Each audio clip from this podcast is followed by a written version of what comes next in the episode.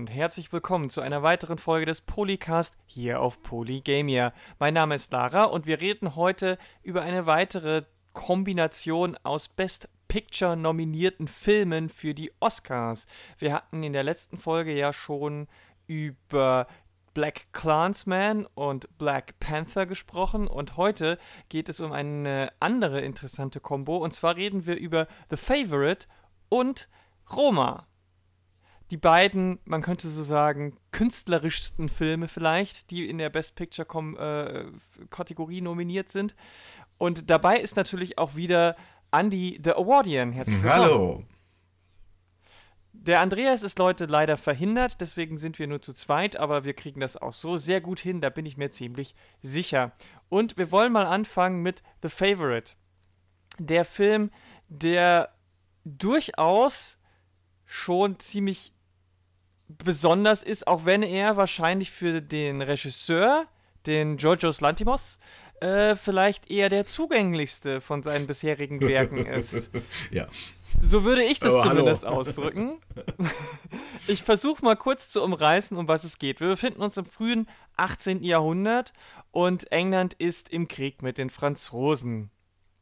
Trotzdem ähm, ist die Königin Anne, die immer noch viel zu sagen hat, auch wenn natürlich das Parlament faktisch die, äh, die Geschäfte für sie regelt, ähm, ist auf dem Thron und Queen Anne ähm, ist ein wenig eigen und hat gar nicht so viel übrig für das Regieren an sich, sondern kümmert sich lieber um ihre eigene Beschäftigung mit sich selbst. Denn ähm, sie hat, sie leidet an körperlichen äh, Krankheiten und Sie hat auch schon einige Tragödien in ihrem Leben hinter sich bringen müssen und daraus hat sich eine, ein bisschen eine Wunderlichkeit eingestellt. Aber sie ist auch gleichzeitig eine sehr unsichere Person, die es auch überhaupt nicht mag, äh, vor anderen große Entscheidungen zu treffen oder zu reden.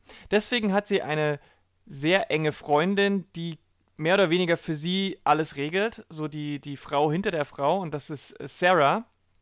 Und die äh, regelt wirklich alles und nicht nur äh, regelt sie alle öffentlichen Geschäfte und kümmert sich um die, ähm, ich sag mal, Krankheiten und Bewegchen. Nein, es ist auch gleichzeitig mehr oder weniger ihre Geliebte. Was ähm, durchaus ungewöhnlich war oder ungewöhnlich ist. Ähm, vielleicht war es auch nicht so ungewöhnlich. Ich weiß es nicht, wie es damals bei den äh, Leuten so aussah im Königstum in England, aber zumindest weiß ich nicht, dass es so viele andere gab, äh, die äh, mit, äh, also andere Königinnen, die mit, an, mit anderen Frauen äh, wilden Sex gehabt haben. Und eigentlich läuft alles ganz gut und dann kommt eine äh, junge, ehemalige niedere Adlige, Abigail, an den Hof.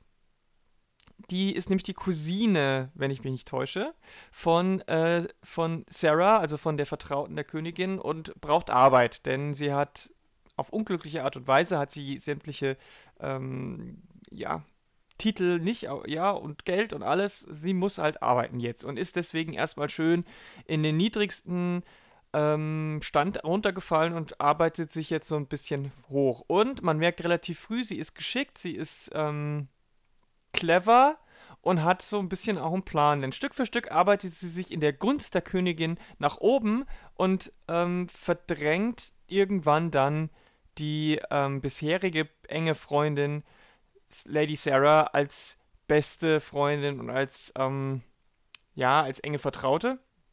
Und äh, das Ganze ist so eine Art Dreiecksgeschichte, ein Spiel, ein, ein, eine um, um, um Macht und Intrigen und Glaube und Verrat und so weiter. Und es ist auch gleichzeitig eine Art Kammerspiel zwischen den dreien, denn es passiert alles, es spielt mehr oder weniger alles an diesem Hof. Und am Ende ist es tatsächlich so, es, es ist ja hier ein äh, Spoiler-Cast, ich habe es gar nicht am Anfang gesagt, ähm, aber ich, wir spoilern alles, also auch hier wieder alle Wendungen und deswegen, Achtung, wer den Film jetzt noch nicht gesehen hat, fetter Spoiler. Ähm, ja, Lady Sarah wird vom Hof gejagt am Ende und auch noch aus England vertrieben und tatsächlich schafft es Abigail, die neue beste Freundin zu sein und das beste Leben zu führen. Aber in der mehr oder weniger letzten Einstellung des Films sehen wir, dass Queen Anne, die mittlerweile wirklich sehr unter ihren Krankheiten äh, leidet und kaum noch äh, irgendwas eigenständig hinkriegt, ihr doch nochmal ganz deutlich die Macht demonstriert, indem sie sie vor sich bücken lässt, ähm, was so mit der, der Endshot des Films ist. So, jetzt sind wir alle nochmal im Kopf so ein bisschen refreshed, was das Ganze wa war. Und äh, jetzt sagst du mir, was das Ganze soll. was das Ganze soll, oh mein Gott. Also ich muss ja sagen, ich habe den Film wirklich buchstäblich eben gerade gesehen über iTunes mhm. Amerika. Ich muss es alles so ein bisschen sacken lassen. Ähm, ich fand es vor allem interessant, wie du so beschrieben hast, äh, äh, ähm, so ein paar Details, wo ich gemerkt habe, dass dieser Film doch ein bisschen ja, an der Wahrheitsschraube dreht. Das Erste, was ich immer schaue, ist, ähm, inwiefern ist denn das wirklich alles passiert, laut den Historikern? Hm. Und mal diese ganzen Affären und so weiter, die soll es wahrscheinlich nicht gegeben haben. Ähm, und wurde auch meint, dass die Abigail äh, blutjung ist. Die Abigail müsste zu dem Zeitpunkt 40 Jahre alt gewesen sein. Ja, ah. also, äh, okay, Emma Stone ist auch schon 30, also Emma Stone spielt ja die Abigail, die ist eigentlich auch schon 30, aber in der Tat, sie wirkt halt wie jetzt die neue, frische Junge, ja. Frisches Blut. Mhm. Ähm, aber okay, sowas, es ist halt ein Film, sowas kann ich ziemlich leicht verzeihen. Das ist jetzt nicht so das Ding, ja. Ähm, das eigentlich Interessante halt an diesem Film ist, er sieht auf den ersten Blick aus wie so ein typisches, so ein typischer Kostümfilm. Äh, ähm, mhm. so einige vergleichen mit Barry Lyndon von Stanley Kubrick vom Look her. Aber inhaltlich ähm, weiß man nicht genau, ob das ist das jetzt ein Drama oder ist das eine Komödie. ähm, hm allein die Sprache ist ja zum Teil ziemlich derbe. Äh, äh, die, hm. Äh, äh, wie, wie, wie die Frauen sich gegenseitig anzicken, äh, ist ziemlich hm. derbe. Ähm, und naja, also diese, das heißt, diese Machtspielchen, ähm, es ist auch ein Vergleich, der gezogen wurde, ist mit gefährliche Liebschaften. Äh, nehmen wir gefährliche hm. Liebschaften hm. und ähm, ja, ja, ja, wenn Jorgos Lantimos gefährliche Liebschaften gedreht hätte, ähm, äh, Schon so ein bisschen, ja. mhm. ähm, ist natürlich jetzt die Frage, wer jetzt diesen, äh, wer jetzt den Regisseur an sich so kennt. Ähm, also ich kenne ich kenn ihn von Dogtooth und von, ähm, ach wie hieß sein, von The Lobster, genau. Mhm. Ich habe zusätzlich noch Killing of a Sacred Deer gesehen, das war sein F Film genau, davor. Genau, ja, den habe ich noch nicht gesehen.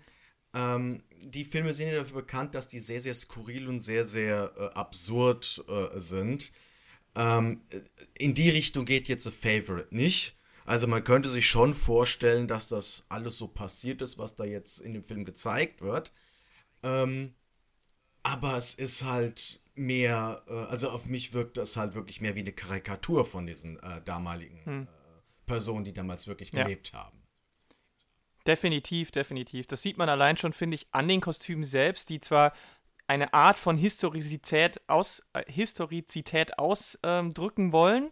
Also viel Rüschen und natürlich äh, äh, die mit, mit Perücken und so, aber das ist völlig übertrieben. Also de, äh, es gibt Stellen, wo, wo dann einer so ein ganz, ich glaube, so ein ganz blau-gelben Frack anhat oder so, völlig, völliger Quatsch und Riesenperücke und dann noch Make-up im Gesicht noch und nöcher, ganz weiß geschminkt mit einem roten kleinen Mund oder so. Also man merkt, dass das niemals so extravagant gewesen. Die waren zwar extravagant, auch aus heutiger Sicht, aber natürlich niemals so krass. Ja, das ist richtig. Das ist auch etwas, was die Filmemacher auch öffentlich zugeben. Ja, deswegen gehe geh ich da auch mit einher, dass es eher eine Karikatur ist. Ähm, ob jetzt die Liebschaften historisch verbrieft sind oder nicht, möchte ich mal einfach bezweifeln, dass das jemand festgehalten hat. Ja gut, die, die, die Lady Anne, die soll angeblich sehr christlich äh, gewesen und ihrem Mann sehr treu gewesen sein. Also in dem Film wird der Mann ja gar nicht erwähnt, der ist da schon gestorben. Und äh, genau. äh, deshalb gehen halt die meisten Historiker davon aus, dass das eigentlich also sehr, sehr unwahrscheinlich ist.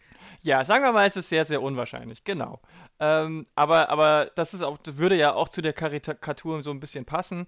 Und ja, der Schlagabtausch ist echt, also ähm, das ist schon, das ist schon hohe Kunst des, des Dialogschreibens, oh, ja. wie ich finde, weil das alles sehr, sehr auf den Punkt und sehr schnell hohes Tempo. Und das ist besonders erstaunlich, wenn man die letzten beiden Filme gesehen hat von ihm. Also ich finde, bei der Lobster, auch der war schon sehr ab absurd, aber bei ähm, Killing of a Sacred Deer, das wirkt wie ein Theaterstück. Die Leute reden nie miteinander. Die reden immer sehr stoisch, einfach so in die Welt hinein, mehr oder weniger.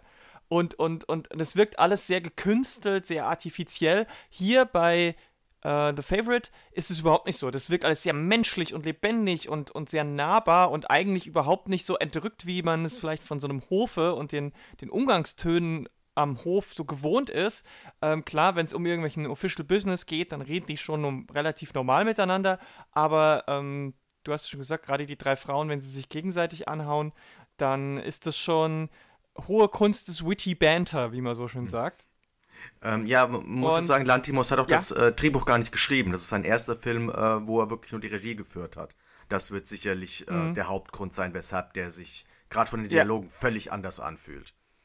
Man merkt es auf jeden Fall ganz, ganz stark, meiner Meinung nach. Ähm, ich glaube, auch bei Dogtooth ist, ist es nicht vergleichbar. Nein, das kann man auch nicht von, mit Dogtooth vergleichen. Nein, überhaupt nicht. Nee, also sowieso nicht. Aber es ist schon in interessant, dass er jetzt mit diesem Film es doch äh, in die Best Picture-Kategorie gesch geschafft hat, weil, weil es ja doch so ein bisschen der Spagat ist, ähm, zwischen Kunstkino und Massengeschmack, finde ich. Also ich glaube, wenn der Film nicht diese, diesen Witz hätte, sondern nur Drama und, und Tragödie wäre, dann wäre er auch nicht, würde er auch nicht so gut ankommen, meiner Meinung ja, nach. Also ich glaube äh, schon, dass, dass der Witz, das, dass die, das bricht es schon immer ganz gut auf. Also ähm, der Witz ist das, was mir am meisten von diesem Film gefallen hat, das schon mal vorneweg.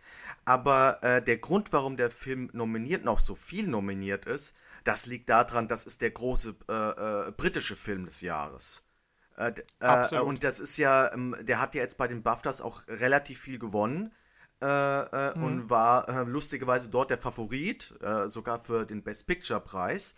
Weil es halt, weil es, ja genau, die, die, die Moderatorin hat schon gewitzelt, ja, aber nächstes Jahr gibt es dann einen Film, der heißt And the BAFTA Goes To. Ähm, Äh, ähm, das heißt also, dieser, dieser, äh, so ein Film kommt ja immer irgendwie rein. Das war letztes Mal, ja, mit Darkest Hour oder sowas wie Philomenia oder sowas. Es gibt immer so einen britischen Film, äh, der äh, bei den Oscars groß ankommt, weil halt äh, mhm. die Oscar-Jury halt auch aus sehr vielen Briten besteht. Und, ähm, Wobei ja viele doch sich gewundert haben, dass der Klassiker Mary Poppins gar nirgends auftaucht.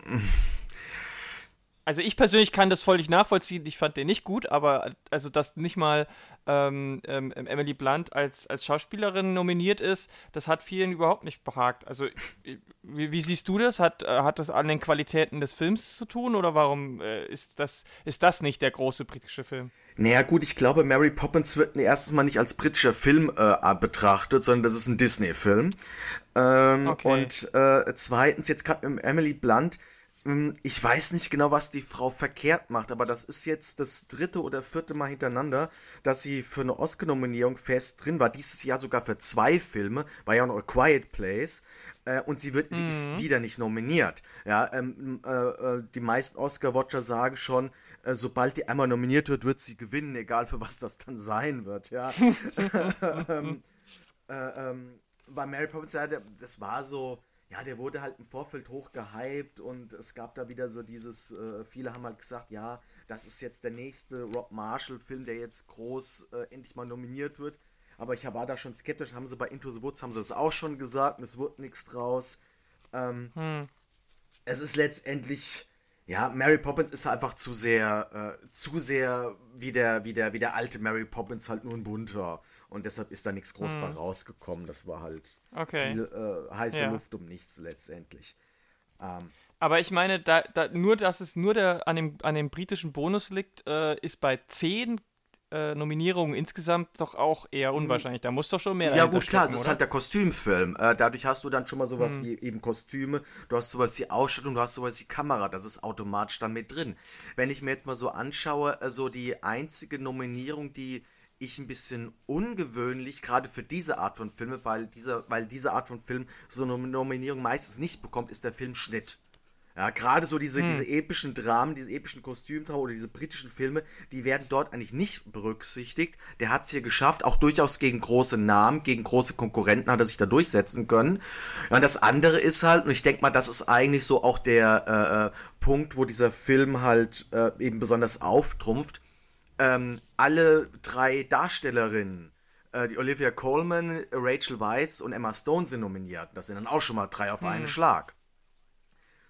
Das stimmt, auf jeden Fall. Das, das, äh, aber das ist auch völlig ja, ja, auf alle Fälle. Ähm, das ist aber auch eine interessante, ähm, äh, naja, Entwicklung, sag ich mal, weil äh, die drei sind ja eigentlich völlig gleichwertig. Ja. Und äh, wie, wie, wie da, wie, wie da eine als beste Hauptdarstellerin, die andere beiden als beste Nebendarstellerin ist natürlich schon irgendwie ein bisschen tricky. Ja, das ist halt, äh, das ist halt, äh, ähm, ja, ähm, Wenn, wenn, wenn du so einen Film ähm, als Produzent oder als Manager eben für die Oscars vorbereiten willst und du hast da drei gleichwertige Darstellerinnen, da musst du dich irgendwie entscheiden. Du kannst sie nicht alle für die gleiche Kategorie bewerben.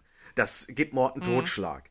Ähm, also als Hauptdarstellerin geht schon mal gar nicht. Das hat noch nie ein Film geschafft. Drei Hauptdarstellerinnen. Es hat mal ein Film, hat mal drei Hauptdarsteller geschafft. Das war äh, Meuterei auf der Bounty. Das war 1935. Aber das lag mir daran, da gab es noch keinen Nebendarstellerpreis. Ja, das muss man immer bei solchen Statistiken mit berücksichtigen. Ähm, Nebendarstellerinnen gab es, und das ist übrigens auch ein Film, an den mich The Favorite sofort erinnert hat. Äh, das ist Tom Jones von Tony Richardson. Äh, äh, ah. Wo übrigens ähm, tragischerweise Albert Finney, der Hauptdarsteller, ist ja vor ein paar Tagen verstorben. Und der Film hm. hat es geschafft, drei äh, Nominierungen für die beste Nebendarstellerin zu bekommen. Und lass mich lügen, ich glaube, das ist der einzige. Sonst hat das kein Film okay. geschafft, ja. Ähm, und jedenfalls. Es ist halt eh schon immer, es ist eh schon immer, bin ich, ich finde es ja auch jetzt bei den Nebendarstellerinnen, dass es, ich fand das bei, ähm, letztes Jahr bei Three Billboards, fand ich das ja auch schon so ein bisschen äh, schwierig, weil ich meine, das muss ja für die beiden, die da nominiert sind, trotzdem auch kacke sein, wenn dann einer oder eine in dem Fall gewinnt und der oder die andere nicht. Also das ist schon irgendwie blöd. Ja, also ähm, so der, ich meine, hier jetzt im Fall Frankfurt, ich finde es okay, dass man jetzt sagt, okay, diese Nebendarstellerin und äh, die Olivia Colman als als Königin des Hauptdarstellerin, weil sie halt ähm, zwar nicht unbedingt am meisten präsent ist, ich würde sogar sagen, sie hat die, äh, sie hat die wenigste Spielzeit im ganzen Film, aber sie ist halt äh, die zentrale Figur dieses, dieser ganzen Geschichte. Äh, schlimmer ja. fand ich zum Beispiel vor drei Jahren war das, glaube ich, war Carol, äh, dass dort mhm. Äh, äh, die ähm, dass dort die zentrale Figur als Nebendarstellerin und die eher Nebenfigur als Hauptdarstellerin nominiert war. Das fand ich viel schlimmer. Hier hingegen finde ich es okay. Äh, ähm, ähm, man muss auch sagen, äh, soweit ich das äh, richtig gehört habe, haben die, Haupt haben die Darstellerinnen sich auch da drin geeinigt. Die Olivia Colman wollte gerne als Hauptdarstellerin nominiert sein und Weiss und Stone haben dann gleich gesagt, okay, dann machen wir Nebendarsteller, dann haben wir kein Problem damit. Und äh, mhm. was so ein bisschen allerdings gemein ist, es wird wahrscheinlich sein, dass sich genau ähm, das rächen wird, weil ähm, viele sagen halt, jene, diejenige, die halt am besten gespielt hat, und da würde ich auch voll mit einsteigen, ist halt Olivia Coleman. Und mhm. ähm, die muss halt äh, wahrscheinlich, die wird wahrscheinlich verlieren, weil ähm, auf einmal alle sagen, Glenn Close muss einen Oscar als beste Hauptdarstellerin für einen Film bekommen, den keiner kennt.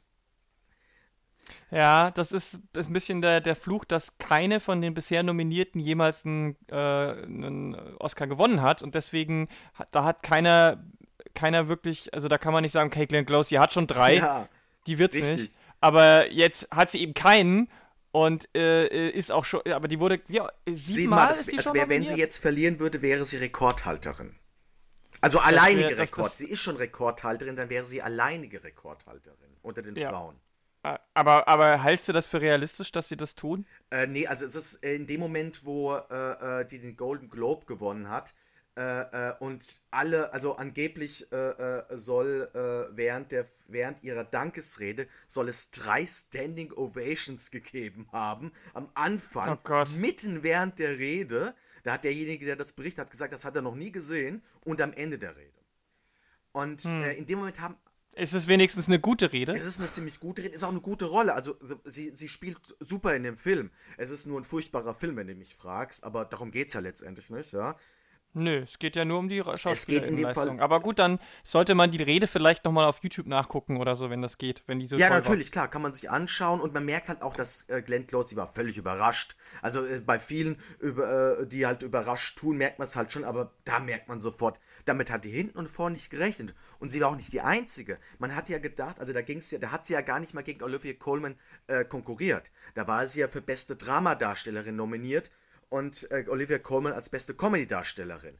Nur bei den mm, Golden Globes hat jede, ist jeder von Ausgang, dass Lady Gaga für A Star Born gewinnen wird. Weil das so diese ja. Sachen sind, die die Golden Globes halt auszeichnen. Und wie die Glenn Close dort mm. gewinnt, auf einmal wirklich die ganze Welt, die ganzen Oscar-Blocker haben gemerkt, okay, die gewinnt einen Oscar. Und die hat auch inzwischen okay. auch den Screen Actor Guild äh, Preis, wo sie gegen Coleman konkurriert hat, den hat sie jetzt auch schon in der Tasche. Also wenn, wenn sie ihr den, wenn sie Glenn Close jetzt den Oscar verliert, das wäre wirklich, äh, das wäre dramatisch, äh, weil die Chance wird sie wahrscheinlich nicht mehr kriegen. Die Frau ist auch jetzt Anfang 70. Und das ist genau, das ist genau der Punkt, warum ich glaube, dass sich ähm, die drei Hauptdarstellerinnen von The Favorite auch so abgesprochen haben, weil ähm, sowohl Rachel Weisz als auch Emma Stone, die haben beide ein bisschen mehr Star Power. Das bedeutet, die spielen wie höchstwahrscheinlich eher nochmal in so Oscar-Filmen mit, als es vielleicht eine Olivia Colman Und vor allen Dingen, also, die beiden haben schon jeweils einen Oscar in der Tasche.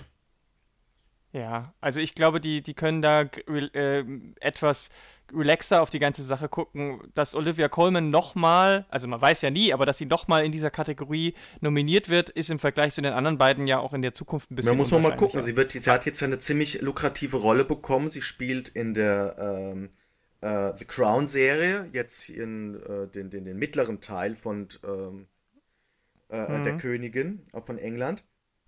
Äh, äh, mhm. da, da, wird sie ziemlich viel Prestige äh, erlangen dadurch. Ja? Mhm. Ähm, es ist halt, wie gesagt, es ist halt tragisch, weil andersrum, wenn sie, wenn Olivia Coleman sich als Nebendarsteller nominiert lassen hätte und keine Ahnung, was Stone Weiss gemacht hätten, aber da sagen viele, dann hätte Coleman wahrscheinlich gewonnen, weil dort die Konkurrenz, äh, ähm, die ja. ist packbar. Die größte Konkurrenz ist Regina King für, äh, für If Beale Street Could ja. Talk. Und äh, ja. äh, diese Konkurrenz ist am Wackeln, weil äh, die hat sämtliche Preise gewonnen, bis auf den für den Screen Actor Guild Award, weil sie dort nicht nominiert war, aus irgendwelchen Gründen. Und äh, ähm, ja, und Rachel Weisz und Emma Stone sind für sich gesehen nicht stark genug, um gegen Regina King bestehen zu können. Also ähm, aus der Sicht hat man wahrscheinlich genau falsch rum entschieden, aber das kann hm. man halt im Vorfeld nicht wissen. Ich meine, wer konnte das ahnen, dass äh, äh, äh, der Narrative in die Richtung geht, dass Glenn Close ihren Oscar gewinnen soll? Ja, ja, Okay, dann, dann sind wir auf jeden Fall da mal gespannt. Ich persönlich würde bei der Kategorie natürlich äh, die Hauptdarstellerin des Films auszeichnen, den wir dann noch im Anschluss besprechen, aber das wird definitiv nicht passieren. ja, äh, ich weiß, was du meinst, ja. Also ich würde die ja. Coleman sogar, ich würde, äh, ich habe jetzt bislang von dem Film, den wir gleich reden werden, Glenn Close und jetzt ja. die Coleman gesehen, ich würde der Coleman das Ding bislang geben, weil äh, ja. sie ähm, ich habe noch, ich habe schon lange nicht mehr eine Schauspielerin so perfekt weinen und jammern gesehen wie in diesem Film. Ja. Das ist der Hammer, ja. Äh, äh, und auch wie ihre, ihre, ihre, ihre ähm, Gemütslage auch schnell wechseln ja, kann. Und, wenn, und sie ihre, wenn sie ihre Untergebenen anzieht wegen irgendeinem Scheiß, ob dass sie was gemacht hat, wie sie nach dem Motto, hast du mich angeschaut? Schau mich an, ja. schau mich an. Wieso was wagst du nicht, mich anzuschauen? Ja, super. Einfach ja. super. Ja, das ist natürlich auch, ja. sie hat natürlich da auch eine Rolle, die ihr das leicht macht, dass er das eben, äh, äh dass er daher eben viel rausholen kann. Aber ich sag bei sowas, man muss es halt auch schaffen, sowas rauszuholen. Und das kriegt sie hin. Ja. Und da, sie war auch perfekt dafür geeignet. Ja, das ist auch so etwas. Ja. Ich kann mir keine andere Schauspielerin in ihrer Rolle, so wie sie das gespielt hat, so vorstellen. Hm. Ja, schwierig. Also zumindest fällt mir jetzt spontan wenig ein. Und äh, es ist ja auch nicht nur dieses hysterisch Laute. Ich finde, was sie auch auszeichnet für die beste schauspielerische Leistung, ist, dass auch die ruhigen Momente wunderbar mhm. funktionieren. Und das ist dann, wenn sie Emma Stone über die vielen Fehlgeburten oh, ähm, ja. die Szene aufklärt. War hart, das ja. ist eigentlich ist das für mich mit die stärkste Szene im ganzen ja, Film. Wobei, äh, das stimmt, weil ich wollte nur sagen, weil eine Sache hat mir an dem Film nämlich nicht so gut gefallen. Ähm, ich fand den Film, wie gesagt, grandios, wenn er lustig oder zynisch, ironisch, was was ich war, ja. Äh, aber am Ende wird er ja doch sehr, äh, driftet er ja sehr ins Dramatische und sehr ins, ähm, ja, dröge, deprimierende regelrecht ab. Und das passt auch durchaus zu dem Kontext der Geschichte. Das will ich nicht bemängeln. Aber es gab einen Punkt, da hat mich der Film verloren. Da habe ich gedacht, okay, jetzt wird dieser Film mir gerade so ein bisschen unangenehm. Was er vielleicht mm, auch sein will. Mhm. Ich könnte mir sogar vorstellen, dass der Lantimos das wollte dass der Film jetzt, Definitiv. dass er da so unangenehm wird. Aber das ist so mit ein Grund, weshalb äh, er so am Schluss so ein bisschen so, so, ja, mein Herz verloren hat. Ähm, aber es ist ja, immer noch ein Man wartet halt Film, auch ja. die ganze Zeit, ja, man wartet halt die ganze Zeit, dass nochmal ein Gegenschlag kommt, dass nochmal irgendwie ja. nochmal ein, ein, ein, Kniff kommt, dass, es in, in, dass der Charakter Lady Sarah irgendwie die ganze Zeit noch einen Plan B hatte. Aber es Richtig, kommt nicht. Und gerade diese und letzte Szene, wo du ja beschrieben hast, wo sie da vor ihrer Königin kniet und ihre Füße äh, massieren soll, glaube ich. Äh, ähm, mhm. die, die, dauert ja ewig. Die geht ja bestimmt ein, zwei Minuten oder so. Und dann kommt zack, ja. Ende. Oh, okay. Und das. Das ist halt so ein typischer Lantimos. Ja. Also, das hätte jeder andere Regisseur anders gelöst. Ähm, das muss man ihm dann so ein bisschen zugute halten oder an ihm kritisieren, je nachdem, wie, wie man es sieht. Aber ähm, da merkt man halt schon, dass es auch sein, sein Stil ist, dann so abrupt abzu aufzuhören ich damit. Ich denke mal, das ist auch der Grund, warum er die Regienominierung noch bekommen hat. Also das war ja so ein Wackelkandidat. Er hat äh, viele mhm. Preise, äh, im Vorfeld war er jetzt nicht nominiert, er war nicht bei den Golden Globes dabei, er war nicht bei dem Director Guild Award dabei. Genau genommen war Georges Lantimos war halt eigentlich derjenige, der im Vorfeld von jedem Oscar-Blocker als gesetzt galt. Und dann kriegt er lauter mhm. Nominierungen nicht und dann war der auf einmal der Wackelkandidat und äh, hat er nur bei den BAFTAs hat er dann, okay, britischer Film. Und jetzt bei den Oscars hat er auch sogar ein paar äh, berühmte Namen weggekickt. Äh, zusammen mhm. mit Pavel Pawlikowski für Cold War, das war auch ein Überraschungskandidat. Und da merkt man auch so ein bisschen, dass die Academy, gerade was die Regie anbelangt, und da wird bei dem nächsten Film, bei dem zweiten wird das noch deutlicher, mhm. ähm, da gibt es einen Wandel. Ja, also wir haben jetzt hier ähm, drei ähm, Re äh, Regisseure, die definitiv nicht amerikanischen Ursprungs sind, nominiert. Mhm. Und äh, Lantimos ist damit dabei. Und ähm, die Regisseure, die bevorzugen momentan mehr so das Exotische und mehr so das Visuelle, anstatt eben, ja, das klassische Hollywood. Ja. Hm. Hm. Aber hast du, glaubst du denn, er hat auch tatsächlich Chancen, das Ding zu gewinnen? Also bester Regisseur? Nee, bester Regisseur auf gar keinen Fall. Das wäre eine riesen, riesen, riesen Überraschung. Äh, äh, bester, mhm, Regisseur, bester Regisseur mhm. wird unter zwei äh, Leuten ausgemacht und einer davon wird es zu 90% werden. Ähm, den, mhm. anderen, den, anderen haben wir äh, schon beim letzten Podcast genannt, Spike Lee. Das wäre halt nur nach dem Motto, wenn sie einen Afroamerikaner auszeichnen wollen. Aber die anderen drei, also sowohl Lantimos als auch Pawlikowski äh, oder äh, wer war jetzt noch? Äh, McKay? McKay, die haben keine Chance. Das kann ich im Vorfeld nee. sagen. Also, ähm, ja. Das sehe ich ähnlich, das sehe ich auch so. Ähm, ich ich äh, glaube auch, dass unser zweiter Film da äh, heute die meisten Chancen auf alles hat. Aber ähm, als bester Film, glaubst du auch nicht? Ich sag mal so, ähm, er, er war noch so, also er hat, er hat mit, äh, äh, er hat mit die meisten Nominierungen, das darf man nie unterschätzen. Äh, was aber jetzt gar kein gutes Zeichen war, ist, dass er den BAFTA für den besten Film nicht gewonnen hat. Weil da ist man schon von ausgegangen, dass er das schafft. Und ich meine, er hat, er mhm. hat viele. BAFTAs gewonnen. Ich glaube, er hat sieben Stück gewonnen. Äh, er hat Rachel Weisz hat gewonnen, aber auch dort, weil Regina King nicht nominiert war. Ähm, hm. Er hat äh, ja Szenenbild, Kostüme, Make-up ist er bei den Oscars jetzt nicht nominiert, ja. Äh, die Coleman hat gewonnen gegenüber Glenn Close, also da hat es geschafft, ja. Äh, und das Drehbuch, und das ist halt auch so, also, äh, ähm, ja, ähm, ich meine, der, der Film wird bei den Oscars, er wird wohl Szenenbild bekommen, er wird wohl Kostüm bekommen, ähm, außer die Academy wird, äh, würde eher ins Exotische Richtung Black Panther gehen. Ähm, hm. Er, äh, Drehbuch hingegen ist schon knifflig, weil Original-Drehbuch, da hat er große, große Konkurrenz mit Green Book. Und ähm, hm. ja, bester Film also würde ich sagen, weniger Chancen als jetzt hier, trotz der vielen Nominierungen, als jetzt hier äh, Black Clansman oder Black Panther, wo ich gesagt habe, so 5% oder so. Ja. Also, ähm, wie gesagt, jetzt gerade, wo er den britischen Oscar verloren hat, sind die Chancen da ziemlich gesunken. Weil wenn die Briten ihren Film nicht wählen, dann werden sie bei den Oscar den Film auch nicht wählen. Okay. Ich wollte noch, bevor wir jetzt zum zweiten Film gehen, noch mal eine Frage stellen. Und zwar, ähm, weil du vorhin gesagt hast, es ist, der, es ist der Kostümfilm. Es gäbe ja noch einen anderen, äh, Mary Queen of Scots. Der ist ja sogar auch ähm, nominiert, aber in zwei sehr kleinen Kategorien, bestes Make-up, Hairstyling und bestes Kostümdesign. Warum ist der als Kostümfilm keine, keine Konkurrenz? Keine echte. Ja, das ist eine gute Frage. Ähm, darüber habe ich noch gar nicht nachgedacht, weil du hast recht. Äh, normalerweise ist es so, bei Kostüme oder auch bei Ausstattung äh, gewinnt immer der Kostümfilm, wenn es einen gibt. Und jetzt haben wir hier zwei. Ähm, ich meine, ich sag mal so, wenn Mary Queen of Scots auch andersweitig viele Nominierungen gehabt hätte, wenn zum Beispiel die Margot Robbie als Nebendarstellerin nominiert gewesen wäre, was durchaus äh, im Rahmen des Möglichen war, ähm, hm. dann hätte The Favorite ein bisschen mehr zittern müssen, weil dann hätte es so eine Gegenüberstellung zwischen diesen beiden Filmen gegeben. Aber so ist es halt, ich meine, die Academy-Wähler, die können nicht alle 37 nominierten Filme schauen. Und dann werden die auch bei Mary Queen of Scots, der jetzt halt nur für Ausstattung und nur für Kostüme nominiert ist, dann auch mal sagen, okay, das muss ich mir unbedingt anschauen. Favorite ist hübsch genug.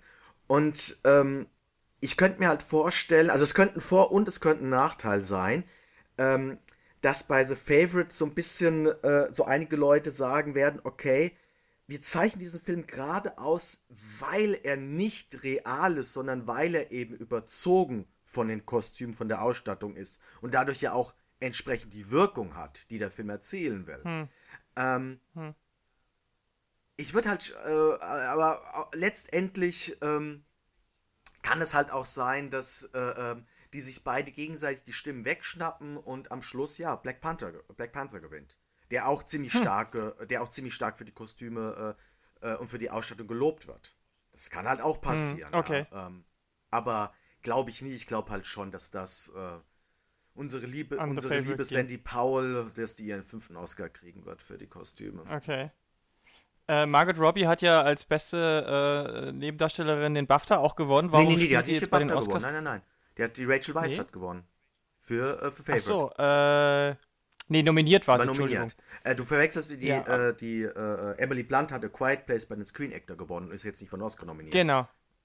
Genau, aber warum ist jetzt Margot Robbie nicht dabei bei den, bei den Oscar Best Support? Boah, also ich so? habe jetzt Mary Queen of Scots noch nicht gesehen, ich weiß es nicht genau. Ähm, ich denke mal, sie hat Pech gehabt. Ich meine, es sind letztendlich fünf okay. Plätze da. Ähm, dass jetzt hier die beiden Favorite-Darstellerinnen drin sind, das äh, reinkommt, das war ziemlich klar. Ähm, wen haben wir ansonsten noch? Ähm, Amy Adams für Weiß kann, Amy, kann Amy Adams für Weiß war auch ziemlich gesetzt, ja überall nominiert. Wie ist Regina King? Das ist halt ganz komisch. Die ist entweder, wenn sie nominiert wird, hat sie auch gewonnen oder sie wurde nicht nominiert. Das ist eine ganz hm. komische Gesch Kiste mit der Frau, ja. Ich meine, jetzt ist sie nominiert, sie ist eine ziemlich, äh, ähm, sie, die ist eine ziemlich, äh, na, beliebte Schauspielerin, die hat sehr viele Emmys gewonnen. Drei von vier Nominierungen, hm. das ist sehr, sehr viel. Äh, ähm, und naja, dann haben wir noch unsere Überraschungs-, unsere extreme Überraschungsnominierung, die ich aber über die ich später äh, zu, zur Sprache kommen ja. möchte. Ja, ja. Ähm, ja, ja. also äh, ist wie gesagt, also da, da, waren drei gesetzt, Regina King eigentlich auch gesetzt und dann hast du nur noch einen Platz über. Und ja. Und dann kommt so eine Überraschung. Und dann kommt ne? die also, mega Überraschung, mit der wirklich niemand gerechnet hat. Also ich habe ja beim letzten Mal schon gesagt, If B3 Could Talk habe ich schon gesehen und würde dem gern alle Oscars der Welt geben. Deswegen kann ich, hoffe ich persönlich, dass zumindest Regina King den für beste Supporting Actress bekommt. Das, äh, aber dass Margot Robbie nicht dabei ist, finde ich schon ein bisschen schade und ähm, ja, ich weiß nicht. Ich finde es in dem Fall auch nicht gerechtfertigt. Es gab halt noch äh, als, aber, als, als äh, Option Claire Foy für äh, First Man. Mhm. Und hat, wie gesagt, Emily hm. Blunt für A Quiet Place, wobei das halt auch Nebendarstellerin, ja genau. Ähm, ja. Naja, gut. Das ist ja auch bei The Favorite, haben wir jetzt gemerkt, immer so ein bisschen Interpretationssache. Mhm. Wir, wir werden mal sehen, was jetzt dabei rauskommt. Ähm, bei dem Film ist es auf jeden Fall spannend, was für, was für Oscars er bekommt. Er wird definitiv ein paar ja. bekommen. Also der geht sicherlich, das wird sicherlich nicht der, der, der Loser des Abends. Das kann ja. ich mir nicht vorstellen. Nee, nee. Ähm, und, und er hat zehn, zehn Nominierungen. Ich, ich würde mal sagen, mit der Hälfte geht er ungefähr nach Hause. Die Frage bleibt natürlich, mit welchem. Und jetzt gehen wir gleich mal weiter in den zweiten ganz heißen Anwärter auf auch ganz viele, der auch zehn Nominierungen hat. Und zwar ähm, ist das tatsächlich Roma von Alfonso Cuaron. Und vielleicht kannst du kurz zusammenfassen, worum es da geht. Da ist ein sehr langer Film, ähm, deswegen äh, vielleicht schaffen wir eine kürzere Zusammenfassung. Auch da geht eine Zusammenfassung ziemlich einfach, weil die Geschichte ist ja eigentlich so grob äh, betrachtet sehr simpel. Äh, äh Mexiko 1970.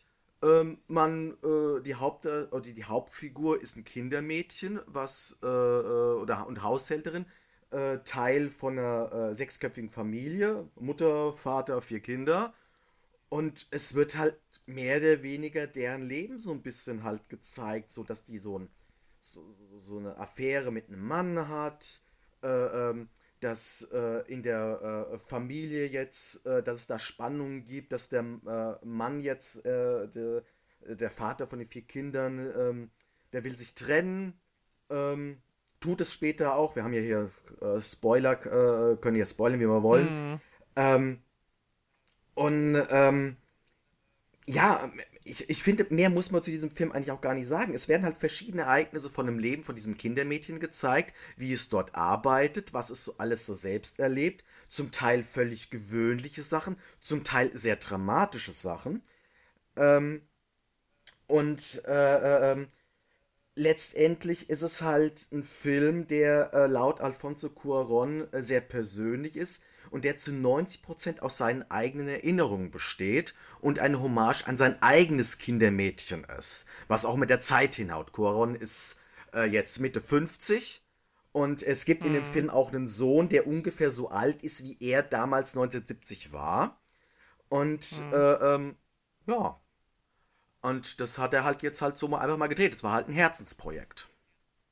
So gesehen ist äh, abseits von den Oscars der Film aber schon eine, eine ziemliche, ziemliche Bombe. Also man hat, glaube ich, nicht gerechnet, dass das, dass, das, dass das Ding so krass abgehen wird weil im Vorfeld ewig lang, also der Film dauert sehr, sehr lang, ich glaube zwei Stunden 15 oder ja, so. Ja, ich finde, das ist noch, das ist noch im Rahmen. Zwei Stunden 15 Minuten, ja. Ja, dafür, dass es halt kein Action-Marvel-Film ist, äh, wo nicht so viel passiert, ist es, ist es schon, das ist das eine. Dann ist der Film komplett monochrom in Schwarz-Weiß. Ja. Das ist schon die zweite Mega-Besonderheit, was den Film ja noch ein bisschen anstrengender zu gucken macht für das Mainstream-Publikum. Er ist auf Spanisch und Mixtekisch. Ja, also kein, kein, da wird nichts synchronisiert. Man kann hier nur mit Untertiteln gucken, was eine Riesenhürde eigentlich für Hollywood sein sollte, was äh, für, für, den, für, den, für den normalen Wettbewerb. Und äh, dann hast du auch noch völlig unbekannte Leute oh, da drin. Ja. Zusammen mit, mit, einem, mit Thematiken, die, die jetzt auch nicht, ich meine, die sind schon auf der Metaebene auch für, für, für Leute aus Amerika oder beziehungsweise weltweit ein Thema, ne? Die Unterschiede in Klasse, Politik, ähm, Machtverhältnisse, Mann, Frau und all diese Sachen sind natürlich abstrakt davon, aber das, was konkret dargestellt wird, so die 70er Jahre dort, das, das, ist jetzt auch nicht so, glaube ich, dass das sich das Mainstream-Publikum dafür so wahnsinnig begeistert. Aber es ist einfach ein unglaublich guter Film. Es ist ein absolutes Meisterwerk. Also ich habe das Ding gesehen und ich wusste ganz genau, ähm, das ist mein Lieblingsfilm des Jahres, da wird nichts rankommen. Der hat mich umgehauen, in jedweder Hinsicht. Ich meine, jede Szene, jede Einstellung ist ein einziges Kunstwerk.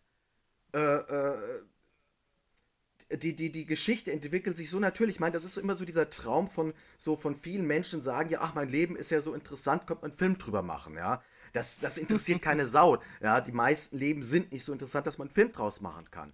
Cuaron hat das einfach gemacht und hat Erfolg. Und das auch mit total banalen Dingen. Ich meine, allein, äh, allein schon eine der ersten Szenen, da sieht man einfach nur äh, äh, äh, äh das, äh, die, die Inneneinrichtung des Hauses. Allein was da alles auf dem Boden liegt, allein die ganze Ausstattung hat mich umgehauen. Ich finde von der Ausstattung, ich würde dem 10 Oscars allein für die Ausstattung geben.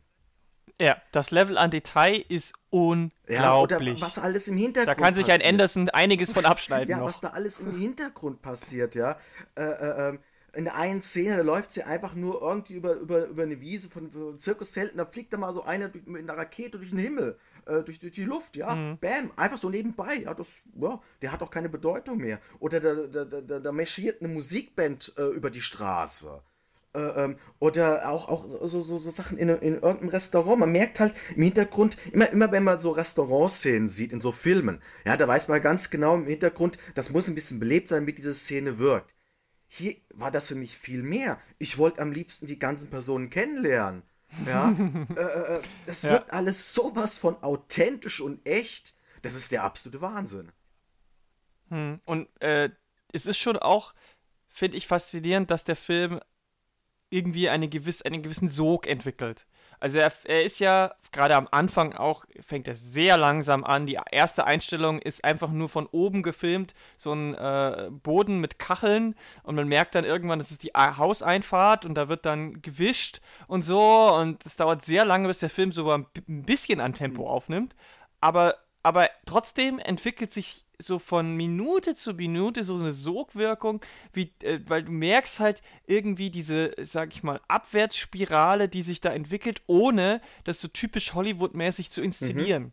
So, das, also, was mir aufgefallen ist, der Film, ich glaube, der macht, hat keine Musik aus dem Off. Nee, nee, nee. Zumindest. Keine.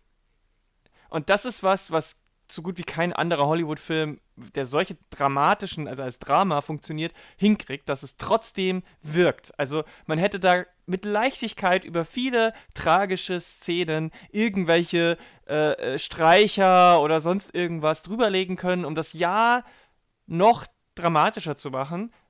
Braucht der Film ja. gar nicht. Hat der Film auch nicht. Und es wirkt viel mehr dadurch, dass diese Stille ist manchmal so unaushaltbar für uns als Zuschauende es ist unglaublich. Und du hast natürlich, äh, also du hast vollkommen recht, die, jede Kameraeinstellung ist, ist, ist, ist ein Gedicht. Also ich glaube, dieser Film, der wird, äh, ist, ist jetzt schon ein, ein Film, der wahrscheinlich in, in den nächsten zehn Jahren in jedem filmwissenschaftlichen Seminar gezeigt wird. Für alles. Ja, allerdings. Und vor allen Dingen, das ist alles Alfonso Cuaron. Der hat die Regie gemacht, der hat das Drehbuch geschrieben, der hat die Kamera bedient, ja, der hat den Filmschnitt gemacht. Äh, äh, der hat sogar Unglaublich, 70 Prozent der Inneneinrichtungen. Da hat er seine Verwandtschaft gefragt, was habt ihr noch daheim? Äh, was kann ich denn von euch nehmen? So nach dem Motto. Ja. Ähm, ja, persönlicher geht's nicht mehr. Und äh, ja. Äh, das ist auch so, dass der, der, der Guillermo del Toro, sein Buddy, hat das mal so, äh, habe ich letztens gelesen, hat das so erwähnt. Ähm, allein die ganze Kulisse, ja, die mussten ja irgendwie Mexiko 1970 irgendwie umsetzen. Das ist, das ist alles per Hand gebaut. Die haben da quasi ein kleines Stadtviertel gebaut. Doch, das merkt man auch. Es sieht wirklich echt aus. Es sieht richtig echt aus. Ja. Und, und das ist, das ist, das, das wirkt halt schon alles ineinander. Und ich meine, wir, wir, hatten letztes Jahr, ähm, hat Del Toro gesagt, so, ja, äh, Shape of Water ist sein persönlichster Film und so. Und also, wenn da, da, da, sieht man nochmal ein ganz anderes Level von Persönlichkeit. Aber hallo. Ja. Also nichts gegen Del Toro, ja. nichts gegen Del Toro, wirklich nicht. Aber das ist schon nochmal ein ganz anderes Level. Und allein, dass er, also es gibt ja viele Regisseure, die so sagen, so das dritte, vierte Filmprojekt, ähm, das ist jetzt das, das ist der Film, den sie schon immer machen wollten oder das ist der Film, der sie am meisten persönlich repräsentiert und scheitern dann kolossal. Mhm. Aber dieser Film ist, der, der ist in, in allen, weißt du. Und das Krasse ist halt, dass, dass dieser Regisseur ja auch einfach immer wieder abliefert. Mhm. Also das ist ja jetzt nicht sein erster großer mhm, Wurf. Mhm. Ne? Also seit E.T. Mama Tambien eigentlich nur gut. Es ist, er ist und, inzwischen und, mein liebster Filmregisseur. Also jetzt nach Roma sowieso. Äh, ähm, das ist, ähm, ja. Der hat noch nie schlechten Film gemacht. Nee, das ist, wie gesagt, der, der Mann ist, und der lässt sich auch immer schön Zeit dafür. Ähm, äh, das, für den Film hat er jetzt insgesamt fünf Jahre gebraucht, ja, und, ähm, und das ist auch allgemein, ich meine, das, das, ist halt allgemein, äh, was, was halt in, äh, ich meine, Cuaron wird den Regie-Oscar gewinnen. Das äh, Spike ja. Lee äh, ist ein bisschen dramatisch, ein bisschen tragisch, aber äh, gegen diese Leistung, das ist. Und es wird, es wird. Spike Lee in allen Ehren, also wirklich, ja. wirklich gut, aber, aber, aber das ist einfach nochmal, auch da ist einfach so ein Next Level, dass das. Da, da, da, da, da kannst du auch, ich glaube, da, da, da gibt es vielleicht in ganz Hollywood nur eine Handvoll Leute, die da überhaupt gegen anstinken könnten. Ja. Und, und die haben halt, die anderen vier haben halt jetzt keinen Film ja, gemacht. Das, ein, das einzige, einzige Szenario, was ich sehen könnte, dass Koran das Ding verliert als, als Regisseur, ist, es wäre wirklich der fünfte Regiepreis für einen Mexikaner in sechs Jahren. Ja gut, aber da kann er ja nichts dafür. Ja, es ist halt echt auffällig momentan, ja. Es wäre der zweite für einen Coron. Äh, Inarito hat zwei gekriegt und Del Toro hat einen gekriegt. Ja, müsste man sich halt schon fragen, ob, äh, woran das liegt. Ja, nur Damien, ähm, Damien Chazelle hat zwischendurch die Party versaut, so nach dem Motto, ja. Hm, ähm, hm. Naja, gut. Ähm, aber, aber trotzdem, ähm, ich, ich glaube schon, dass er das gewinnt. Ich glaube, davon lässt sich die Academy nicht nee, irgendwie, nee, nee. Äh, dass sie sagen, jetzt, wir können nicht schon wieder. Er hat auch den Director Guild Award gewonnen. Das ist ja immer ein ganz großes Ausrufezeichen. Und ähm, ja. ich mache mir halt nur leider Sorgen um alles andere. Und zwar nicht wegen der Qualität des Filmes, sondern ja, dieser Film hat halt, ähm, also wofür er auch locker den Oscar gewinnen müsste, ist die Kamera. Es gibt ein hm. kleines Problem. Ähm, er hat jetzt nicht den Kamerapreis äh, von der Kameragilde gewonnen. Ähm, da geht man aber von aus, die mögen es nicht besonders, wenn Regisseure deren Jobs übernehmen. Und Coron hat, wie hm. gesagt, jetzt einfach, ich meine, normalerweise sollte Lubeski eigentlich den Film drehen, der hat keine Zeit gehabt, der hat Coron gesagt, das machen selbst. Anstatt sich in anderen zu ja. Und deshalb ja. sagen einige, okay, das wird da dran gelegen haben. Ähm, hm. Ich weiß ja nicht, ob wir schon über bester Film reden wollen oder, oder, oder ob wir uns das bis zum Schluss aufheben. Hm, wir warten mal warten. noch. Ich würde jetzt erstmal noch die anderen, weil also wir müssen einmal, einmal müssen wir auf jeden Fall über, darüber reden, dass es schon auch ähm, eine Besonderheit ist, weil der Film ein Netflix-Film ist. Ja. Das versau ist nicht die, für die Oscars. Versau mal nicht die Pointe. Ja, ja, ja, äh, da wären, okay, dann warte ich damit noch. Dann lass uns mal über, wir haben es vorhin schon angedeutet, über die Hauptdarstellerinnen mhm. reden, also äh, und die Nebendarstellerin. Also die Nebendarstellerin kann ich ehrlich gesagt nicht so ganz nachvollziehen warum die da ist. Also ich will nicht sagen, dass die schlecht war, aber das war einfach zu wenig. Also zu wenig? Mich, ja, also die Nebendarstellerin? Nee, also ich, wie gesagt, ich hm. habe da gejubelt, weil äh, das ist genau das, was eine Nebendarstellerin machen muss. Sie muss den Film unterstützen und das macht sie in jeder Szene perfekt. Aber absolut perfekt. Hm. Ich bin sowas von, beziehungsweise nicht nur froh, das war ja, äh, ähm, das ist so eine Nominierung hat es ähm, in der jüngeren Vergangenheit der Oscarverleihung nicht gegeben, noch nie gegeben.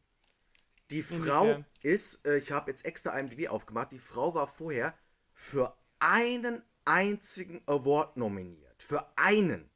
Und das ist der für Latino Entertainment Journalists Association Award. Der zum ersten Mal in diesem Jahr vergeben wird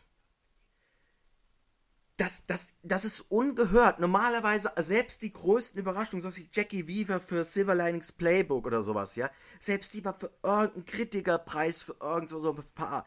Aber das, die wirklich, das war aus dem absoluten Nichts, dass die Marina Tetavira jetzt hier als Nebendarstellerin für Roma nominiert ist. Das ist ungehört.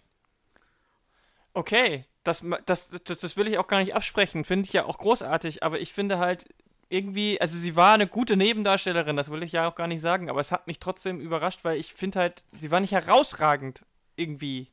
Weißt du, sie war halt, ich, ich hätte jetzt, ich sag mal so, das hätte, weil, weil du vorhin gemeint hast, Olivia Coleman, das hätte niemand anders spielen können. Also, okay, diese Rolle der, gut. der, der, der, der, der ähm, quasi Mutter von den, für die sie arbeitet, die, die, die äh, Clio, also die Senorita Sophia. Also das ist für mich eine Rolle, die war, also das, das war gut, aber es war jetzt nicht so, dass ich sage, boah, ja, das ist, das ist eine, das ist wirklich was okay, Besonderes. Also mit, das muss man auszeichnen. Weißt du, das war mal, deswegen meine ich, es ist mit, zu wenig. Mit Olivia Colman will ich es jetzt auch nicht vergleichen. Also äh, das ist natürlich jetzt, äh, ähm, das ist natürlich jetzt nochmal eine andere Klasse. Aber ähm, ja, oder halt Emma Stone und, und Rachel Weisz dann eben, weil sie ja in der Kategorie ist. Und ich, ich finde auch da vielleicht noch am ehesten Emma Stone, die, die da aber auch wirklich eine besondere Leistung abgibt. Aber also zwischen Rachel Weisz und ihr fand ich da jetzt schon nochmal einen enormen Unterschied. Also es hat mich einfach gewundert. Also da hätte ich, deswegen sage ich, da hätte ich dann eher so jemanden wie Margot Robbie gesehen, die mit ihrer, mit ihrer Darstellung von, von äh, der, der, der Königin schon auch echt finde ich, mich mehr überzeugt hat und gesagt hat, wow, okay, krass, da, da, da hat sie mich auch überzeugt und gezeigt, dass sie halt auch mehr kann als nur eine Art von Figur spielen. Yes. Und deswegen fand ich, deswegen war ich jetzt doch schon ein bisschen so, hm, weiß ich nicht, finde ich schon überraschend. Aber wie gesagt, es ist, sie, sie will jetzt ihr nicht sagen, oh, das ist totaler Bullshit, dass die nominiert wurde. Es hat mich nur nicht so, ich fand es nur nicht so okay. Hm. Es ist halt wirklich die Frage, wo diese Nominierung herkommt. Das ist wirklich, also ja. das Einzige, was halt war, äh, äh, aber normalerweise funktioniert das nie. Cuaron ist halt jemand, der bei seinen Dankesreden, da hat ja schon einige gehalten, immer seinen Hauptdarstellern oder seinen zentralen Darstellerinnen dankt. Bis zum geht nicht mehr. Die werden immer als erst erwähnt. Und er hat immer Yalitza Aparicio und Marina de Tavera immer in einem Atemzug genannt. Aber das mhm. allein kann es nicht sein. Und das ist halt so der, das ist also mal so, das ist für mich so der größte Hoffnungsschimmer für Roma als bester Film, ähm, dass die quasi, äh, dass die, die, dass die die Schauspielerin nominiert haben, obwohl die für nirgendwo Kampagne gemacht wurde, nirgendwo sonst erwähnt wurde, wie gesagt, völlig aus dem Nichts gekommen ist. Ja? mein, bei der Hauptdarstellerin, bei Jalitza Aparicio, ist es ja so, die, die das war ja auch ein ziemlicher Wackelkandidat. Die hat auch sehr viele wichtige Nominierungen nicht bekommen. Keine Screen Actor mhm. Guild, kein Golden Globe. Aber da war wenigstens so Critics Choice Movie Award und Satellite Award. Da gab es wenigstens so ein paar Sachen. Und es gab halt auch einen, die gesagt haben: Okay, äh, ähm, Roma ist nicht nur ein reiner Film, äh, äh, wo der Regisseur sich äh, äh, einen Arsch aufgerissen hat, sondern das ist auch, da ist auch eine richtige schauspielerische Leistung drin. Und die Aparicio, die trägt halt diesen Film enorm, ja.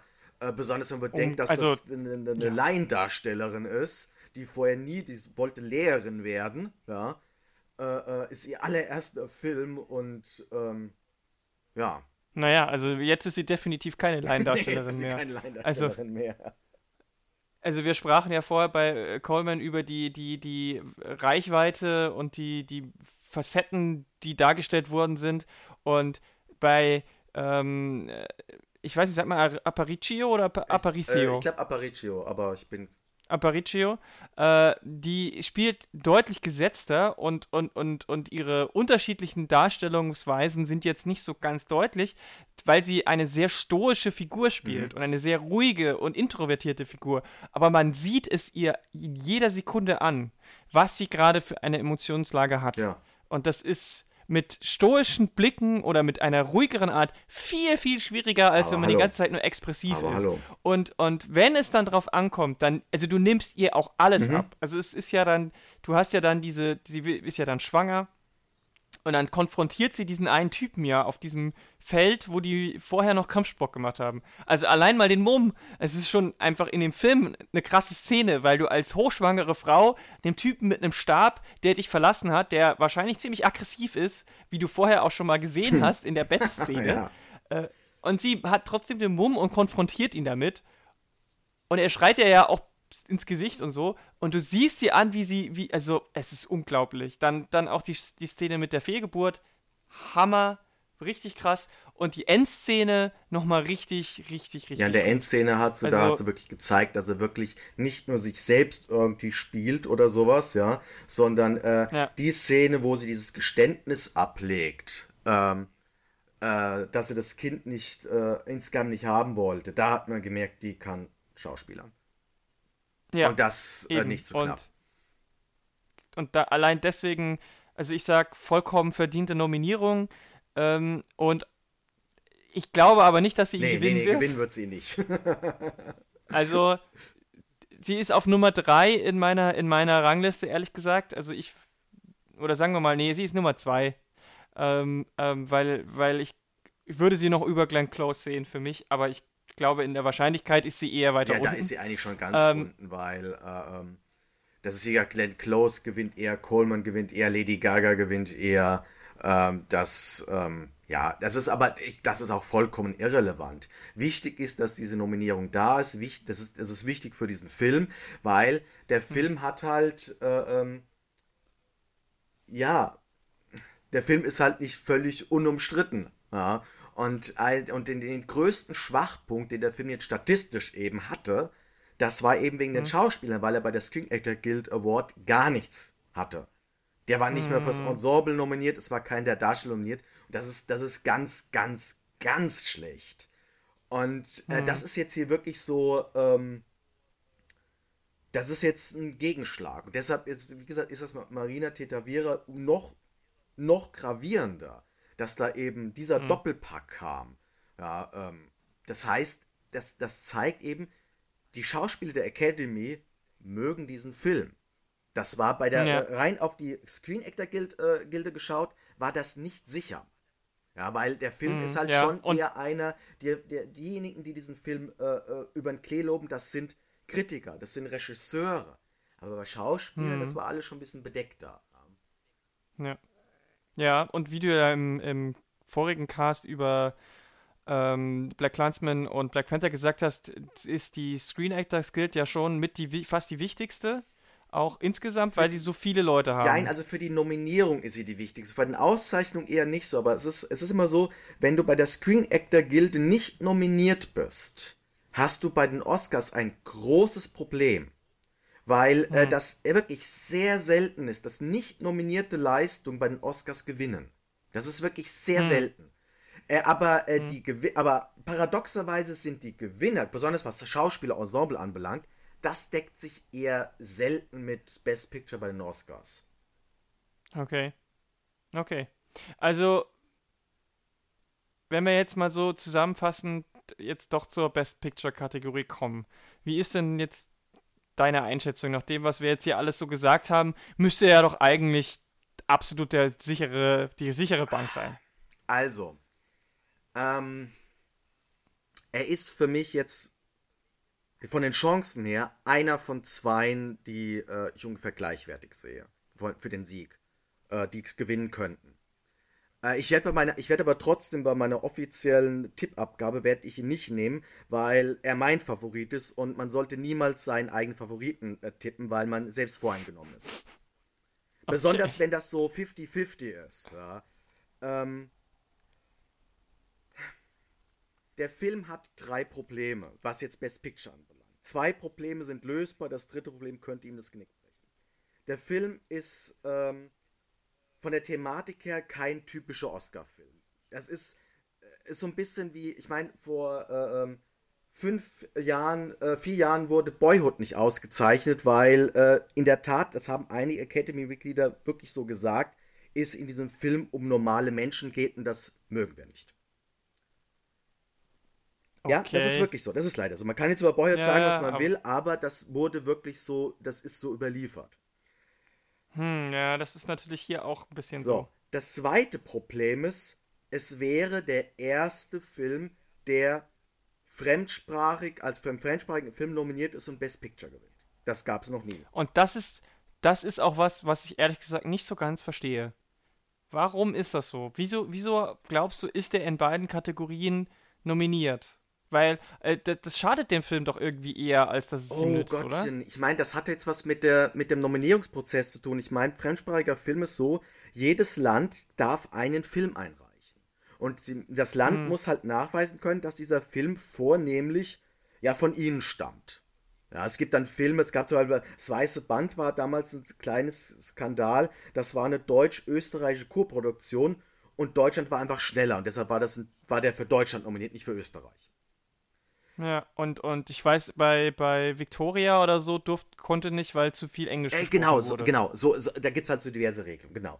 Und da gibt es halt, es spricht halt nichts dagegen, weshalb Mexiko sagt, das ist jetzt unser Film, ja. Und äh, es ist halt eher andersrum wird ein Schuh draus. Es gibt halt eben sehr wenige fremdsprachige Filme, die halt eben bei Hollywood so ankommen. Ich meine, es gab mal einen einzigen Film, der war sehr nah dran am Best Picture Gewinn und das war Crouching Tiger, Hidden Dragon von Ang Lee. Der war oh, sehr ja. nah dran. Und der hatte auch die Nominierung gehabt. Der hatte auch den Director Guild Award gewonnen. Das war einer der wenigen Fälle, wo dann eben nicht der Oscar für die Regie raussprang. Wollen wir nicht hoffen, dass das jetzt hier wieder so passiert. Ja. Hm, hm, ähm, hm. Aber trotzdem, auf der anderen Seite äh, sagen aber auch sehr, sehr viele, ähm, jede Statistik wird mal gebrochen. Und Roma ist der perfekte Film dafür, diese Statistik zu brechen. Weil halt ähm, er trotz Schwarz-Weiß und trotz fremdsprachig eben äh, sehr viele Freunde unter den Amerikanern hat.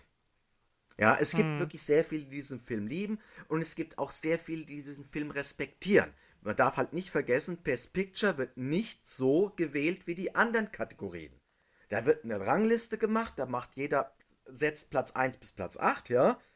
Und äh, dann wird zuerst der Film äh, rausgeschmissen, der die wenigsten Erstnominierungen hat. Dann wird dort, äh, äh, also Erstplatzierung hat. Dann wird dort der Zweitplatzierte genommen, wird dann neu verteilt und so weiter. Ja? Und das heißt, du brauchst mhm. sehr viele Erststimmen, du brauchst sehr viele Zweitstimmen, du brauchst sehr viele Drittstimmen. Dann gewinnst du Best Picture. Und das sollte eigentlich alles kein Problem sein. Und jetzt kommen wir zum dritten Punkt. Und das ist Netflix. Mhm. Und ähm, ich weiß halt leider auch schon, ich habe auch schon einen Podcast gesehen ähm, äh, von Pete Hammond von äh, Deadline, äh, der mit sehr vielen Academy-Wählern Kontakt hat und der hat leider Gottes das gesagt, was ich befürchtet habe. Er hat mit einigen Academy-Wählern gesagt, geredet und die haben gesagt, wir finden den Film toll, aber wir setzen ihn auf Platz 8, weil es Netflix ist. Was ich halt richtig scheiße finde, aber das ist halt so eine prinzipielle Sache da von denen. Weil ich meine, der Film ist ja, darf ja da auch nur mitmachen, weil er irgendwie einen kurzen Start in den Kinos hatte, ne? Weil wenn er nur auf Netflix gelaufen wäre, wäre er ja gar nicht Richtig, dann wäre der jetzt, wäre wär der jetzt hier für den Sommer für die Emmy-Verleihung dran. Fertig aus. Genau. Und es ist.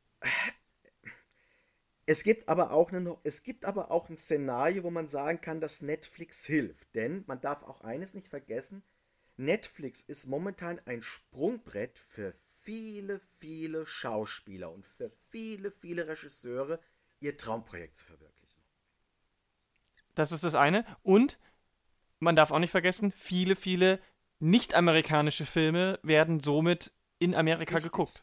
Und ähm, ich meine, Roma hat jetzt einen wichtigen Preis leider Gottes nicht gewonnen, den er eigentlich hätte gewinnen müssen, um die Sache klar zu machen.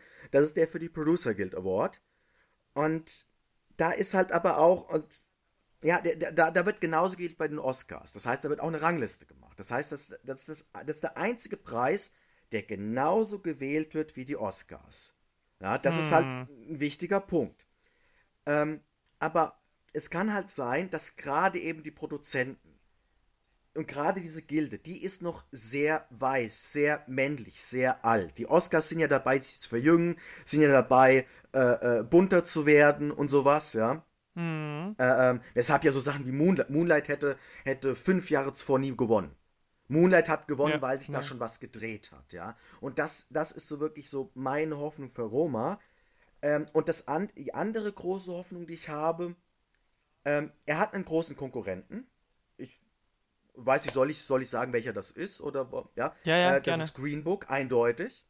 Äh, ähm, mhm aber es ist kein. Es ist kein Birdman gegen Boyhood. Es hm. ist nicht der eine Konkurrent. Es gibt, es gibt ein Szenario für Black Clansman, es gibt ein Szenario für, es gibt ein Szenario für Black Panther, ja. Es gibt auch ein hm. kleines Szenario für The Favorite, es gibt ein Szenario, ein großes für Green Book. Und äh, ähm, viele sagen, also gerade so meine Lieblings-Oscar-Bloggerin, die Sasha Stone von Awards Daily, die hat halt so geschrieben, ja, Roma hat die und die Probleme, aber welcher Film soll stattdessen gewinnen? Und es kommt immer wieder zurück auf Green Book und Green Book hat halt selbst massive Probleme nach der Oscar, äh, nach der Nominierungsbekanntgabe, wo wir dann drüber reden werden, wenn wir über Green Book sprechen, ja. Genau. Äh, ähm, das heißt, äh, äh und dann, dann, kommen wir jetzt wieder zurück zu dem, was ich äh, äh, bei dem letzten Podcast bei Black Clansman gesagt habe. Die Filme, die statistisch gesehen die besten Chancen haben, gewinnen nicht. Und die Filme, hm. die statistisch ein Problem haben, wie Roma oder wie Green Book, die gewinnen. Ja, also hm. einer von diesen beiden, ich bin mir ziemlich sicher, einer von diesen beiden Filmen wird Best Picture gewinnen. Und einer von diesen hm. beiden Filmen wird irgendwelche Statistiken über den Haufen werfen. Und aus der Sicht weiß ich gar nicht, wem ich es dann eher gönnen würde, weil ich fände es auch irgendwo cool, wenn Green Book mit, mit seinem Szenario gewinnen würde. Allein um Statistiken auszuheben, sag ich mal, ja. Hm, äh, hm, weil ich hm, sowas hm, immer, ich, ich hasse Statistiken. Ich finde das furchtbar, dass, dass Oscar-Blocker mit Statistiken äh, äh, argumentieren, ja. Ja. Ja, Statistiken sagen ja sowieso immer nur relativ was aus. Also äh, gerade wenn wir jetzt in so einer Umbruchsphase sind, äh, kann man den Statistiken eigentlich gar nicht mehr so richtig, richtig glauben. Ja, und wir reden von Statistiken, die seit 90 Jahren erhoben werden. Das heißt, es gibt 90 Fälle. Das ist statistisch gesehen, ist das ein schlechter Scherz. Ja. Ja, und vor allem die, die ersten 40 sind halt völlig anders als die zweiten Richtig, 40. Genau, ne? ja. Also da, da, hat sich ja auch einfach viel zu viel getan. Ähm, ich bin auch mal gespannt, ob sich diese Netflix-Sache auswirkt, weil ich finde, da das ist was, was bei allen Veränderungen, glaube ich, Hollywood feiert sich immer noch viel zu sehr auf seine alten Art ja. und Weisen. Und ich glaube, der, da sind sie noch nicht so weit. Also ich könnte mir gut vorstellen, dass es am Ende wirklich daran liegt, dass es äh, eine Netflix-Produktion ist. Was völlig Banane ist, was völlig absurd ist und was an dem Sinn einer Oscarverleihung eigentlich vorbei. Also wenn man da wirklich davon ausgeht, dass es die besten Leistungen auszeichnen ja, aber sollte, ich kann dann dann kann ich mich doch nicht darauf äh, stützen, ja, aber es ist Netflix. Aber es ist natürlich, es sind immer Menschen ja. dahinter. Und Menschen sind nun mal nicht Maschinen und die treffen ihre Entscheidungen eben nicht nach objektiven Entscheidungen, sondern nach subjektiven. Und da sind natürlich auch viele Emotionen dabei. Ja, du darfst dabei. nur eine Sache nicht vergessen, wo ich auch diese, diese Argumentation gegen Netflix also objektiv nachvollziehen kann.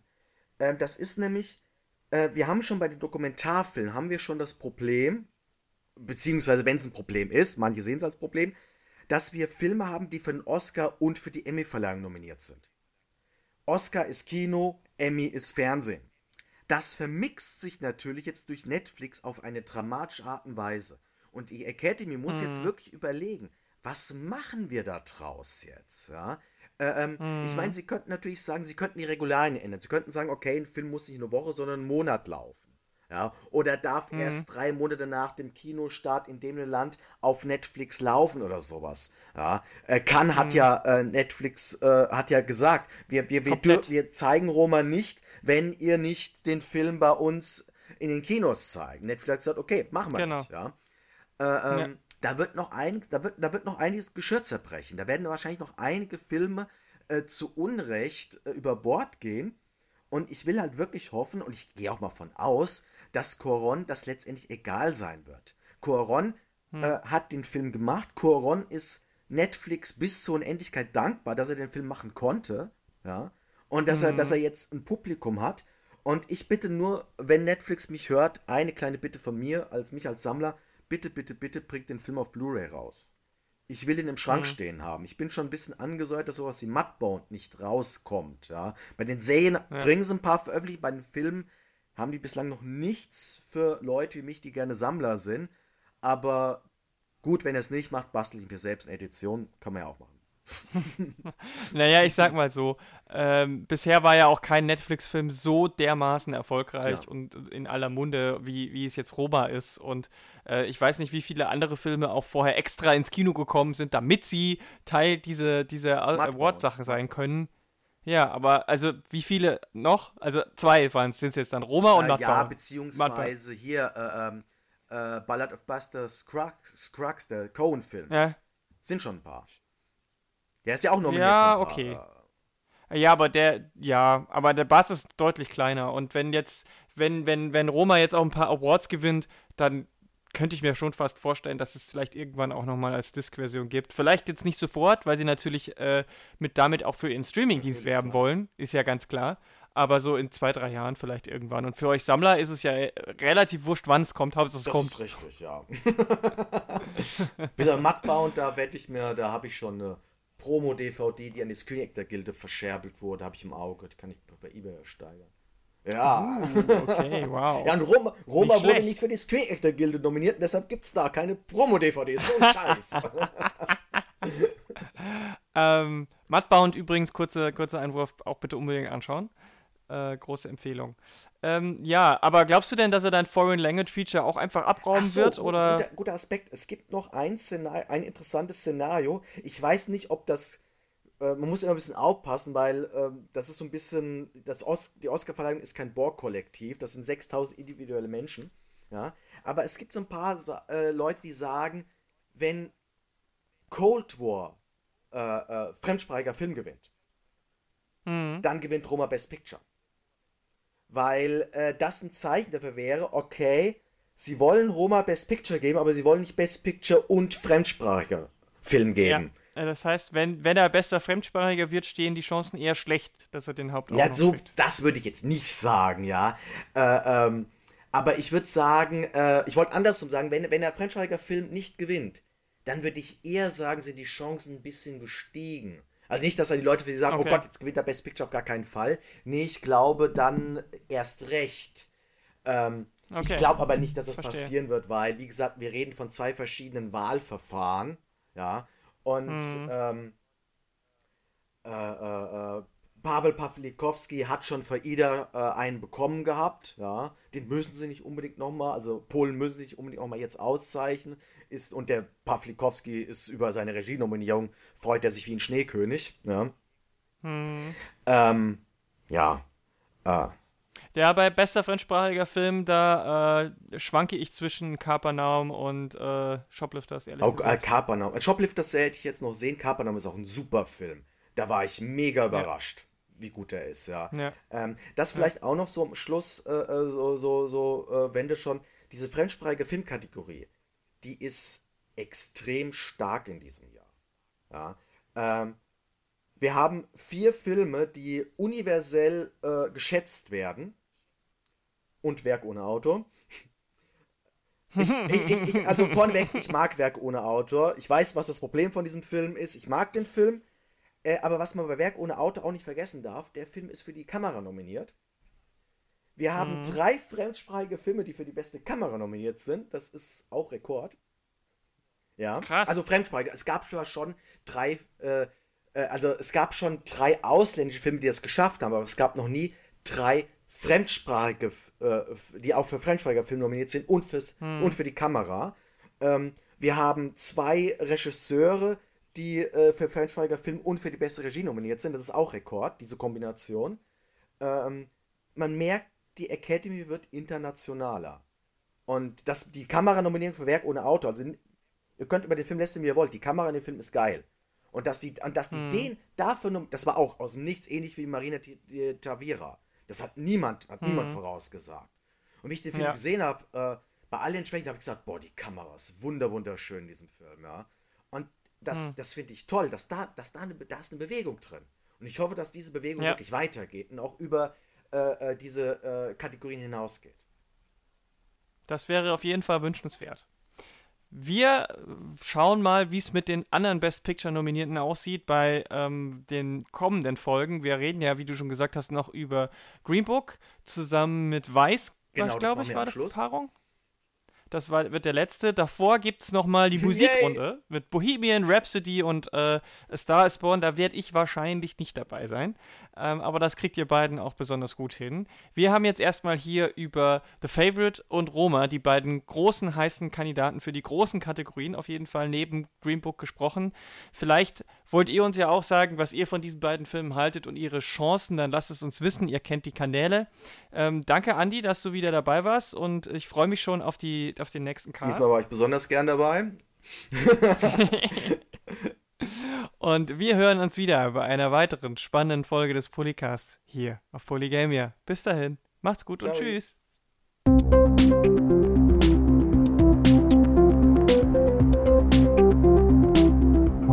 Polycast.